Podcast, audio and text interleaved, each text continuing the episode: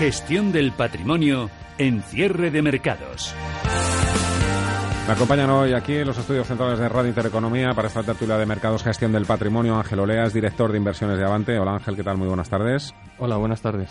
Y Jean-Claude Felguera y Beatriz Paredes, son gestores del fondo Algar Global Fund. Eh, Jean-Claude, Beatriz, muy buenas tardes. Hola, buenas, tardes. Bueno, habéis visto, ¿no? Cómo hemos tratado también de desangrasar la situación. Hemos viajado durante unos minutos también a, a, paraísos, ¿no? Ya fiscales, que hoy están un poco de moda por otros asuntos, pero sí un poco como perpetrando las próximas vacaciones donde nos gustaría ir, salir un poco también de la rutina, ¿no? Y me imagino, además Ángel se acaba de dar un buen fin de semana, unas buenas vacaciones. Espero que lo sepa tu mujer, que lo sabe, pues me imagino que te has ido con ella.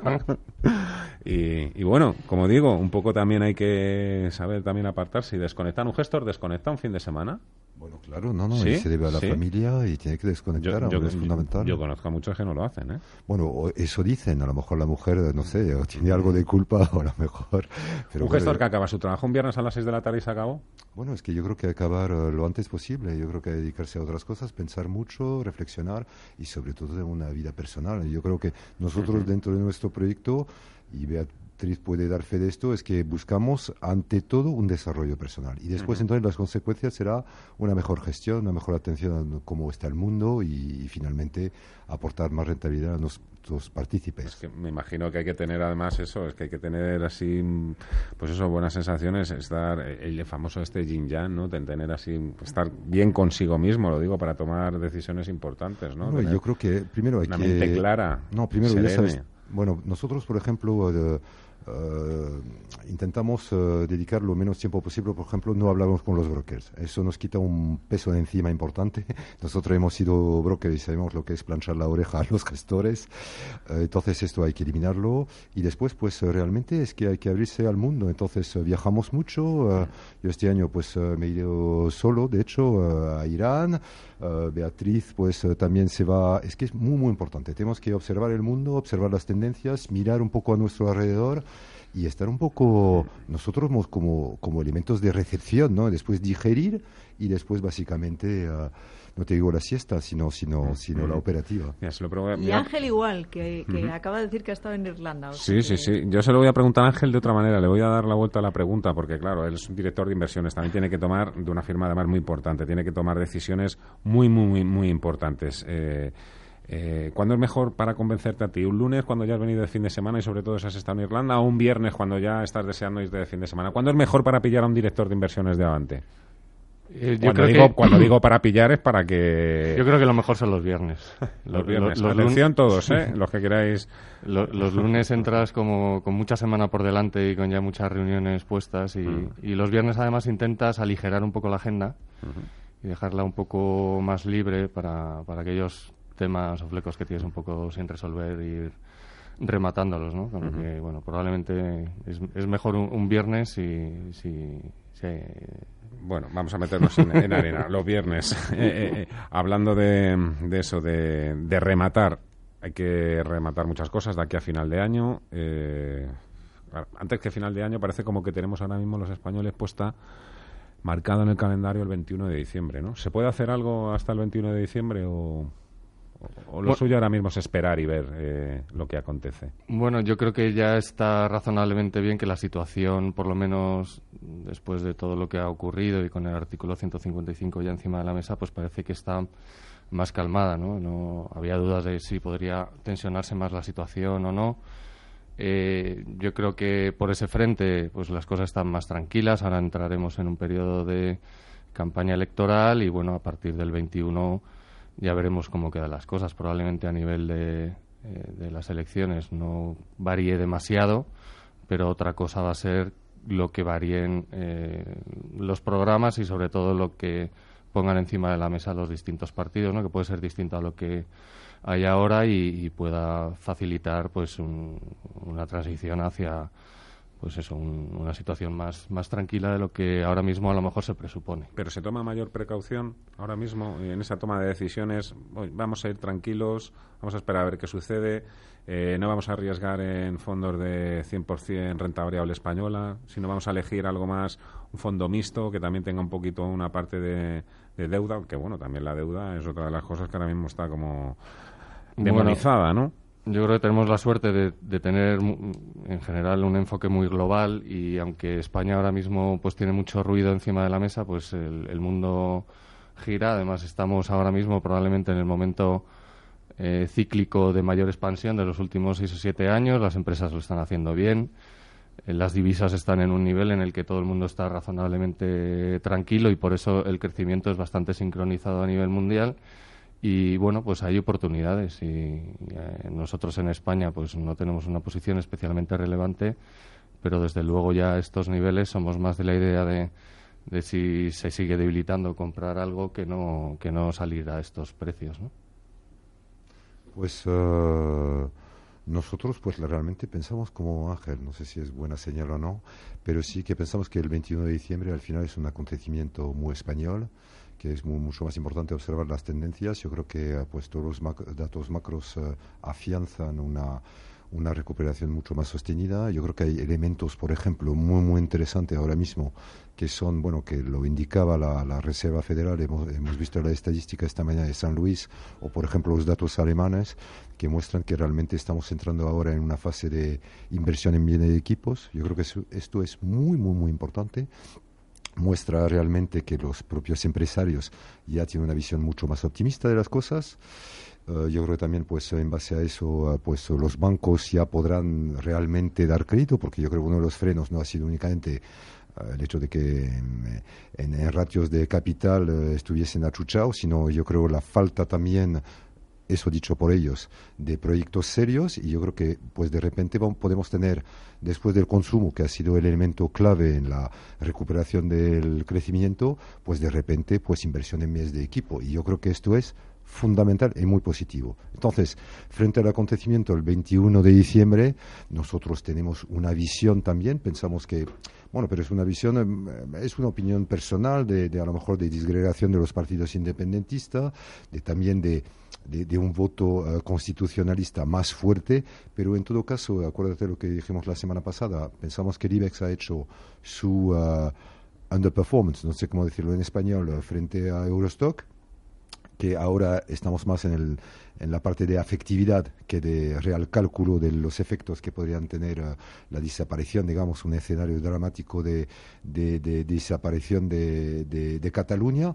Entonces, en base a eso, pues seguimos siendo bastante optimistas. Entonces, de aquí a fin de año, pues estaremos con la volatilidad a lo mejor de algunos eventos y más españoles, pero el fondo del mercado, y esto es muy importante, es muy, muy fuerte ya hablamos de PMI que están en máximos. Esta mañana venía otra vez que Bloomberg estaban subiendo tanto en Europa como en Estados Unidos uh, los CPS para 2017, la, las estimaciones de resultados por, por acción. Y entonces nosotros pensamos que no está caro, que está muy afianzado, que hay además relay de, de, crecimiento distinto en el consumo y esto es muy, muy positivo. Entonces seguimos siendo positivos. El 21 de, pues realmente nos preocupa poco. Seguir siendo positivos. Eh, Beatriz, vamos a ver, eh, cuando echáis vosotros cuentas y os ponéis a analizar empresas, vosotros me decís, hay cosas que están baratas. Entiendo que hay otras que no tanto.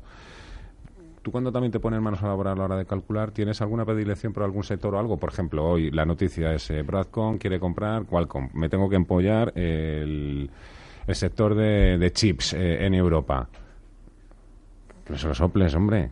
Nosotros, eh, un poco lo que decía... Te lo digo porque luego hay gestores que, le tienen auténtica urticaria, por ejemplo, el sector financiero. Yo no me lo quiero ni mirar porque no me interesa nada eh, leerme de arriba abajo el balance de un banco y a lo mejor lo que me interesa más pues el sector retail, por ejemplo. Bueno, no sería por, por urticaria. Nunca. Nosotros, eh, lo que decía Jean-Claude, creemos que el tono es muy bueno, que las eh, noticias son positivas, que los resultados de las compañías, la temporada de resultados ha sido muy positiva y lo que estamos viendo es que la bolsa no está nada cara en cuanto a múltiplos de valoración, de PER, de... Pero cuando habláis de la bolsa, perdona, ¿A qué, ¿A qué bolsa os referís? Porque, por ejemplo, no es lo mismo eh, ahora hablamos mismo de Europa, no estamos hablando claro, del IBEX de Eurostock 35. 50 habláis, en concreto. Sí. Vale. Sí, porque en primer lugar tenemos eh, un 22% de la cartera en España y después yo creo que cuando hablamos de mercado todo el mundo se refiere al mismo, a Eurostock, no, no al IBEX 35. Y, Y creemos que, que, lo que hay que hacer es eh, estar eh, invertidos al 100% y encarar la, la, última etapa del año, que va a haber algunos datos que van a marcar mucho más que, que el tema político, que es una cosa concreta que, que creemos que está ya muy descontada y, y creemos que será pues eh, eh, un poco el tema de los bancos centrales, la política monetaria de normalización, lo que va a ir eh, marcando la pauta y, eh, y, y, consideramos que es positivo. Entonces, estamos eh, invertidos, uh -huh. tranquilos y, y, bien. Bueno, sí, yo, yo, perdóname, quisiera nada más que una cosa. Uh -huh. Somos un poco talibanes, en un sentido que hay sectores enteros que no miramos. ¿Ves? Es decir, uh, para tu pregunta, es decir, por ejemplo, petroleras, ya sé uh -huh. que hay mucha gente que va a ganar mucho dinero con perspectiva de subida de petróleo, -huh. no nos interesa. Es decir, uh -huh. sectores donde cada vez eh, se tiene que invertir más para ganar el mismo dinero y de, estando Telecos, en riesgo. Con... por ejemplo.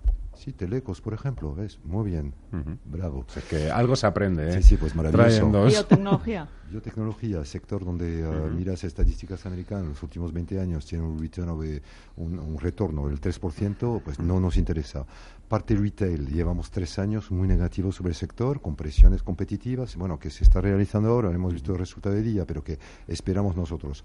Sector de alimentación, mucho cuidado porque el retail presionará. Estamos, uh, digamos que tenemos, intentamos tener una visión muy clara de dónde van los sectores, ¿no?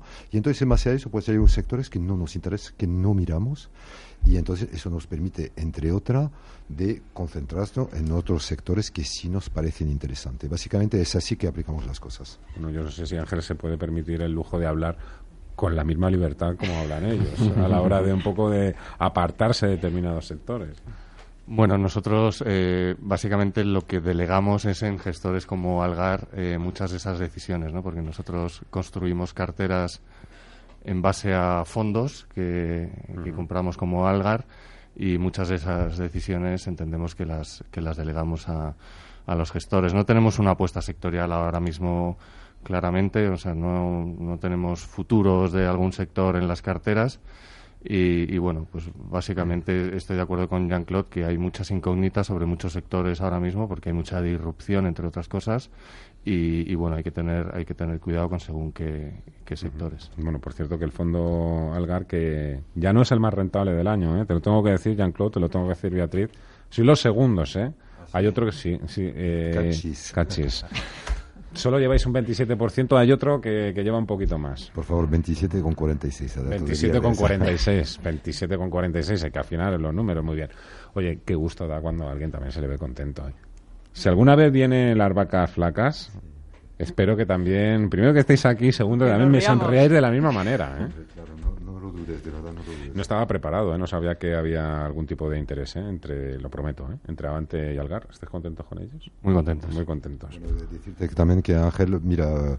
Le admiramos. Le admiramos primero, admiramos su criterio y y por ejemplo el mejor artículo bueno. que se ha escrito siempre sobre Algar ha sido bueno. ha sido de Ángel sí sí te, tengo que decirlo uh -huh. porque es que realmente es que ha conseguido en un artículo en en cinco días plasmar absolutamente nuestra estrategia de inversión, uh, uh -huh. uh, plasmar un poco las pautas que tenemos en nuestras estrategias y, y, y tengo que darle las gracias. Bueno, no sé quién va a invitar a quién a comer o a cenar ¿eh? próximamente, pero bueno. Esto no estaba a, a, preparado. ¿eh? De verdad, yo lo prometo, ¿eh? que no. Además, yo intento además que no, no tengan que ver los unos con los otros, precisamente para que entre ellos también establezcan sus futuros lazos. ¿eh?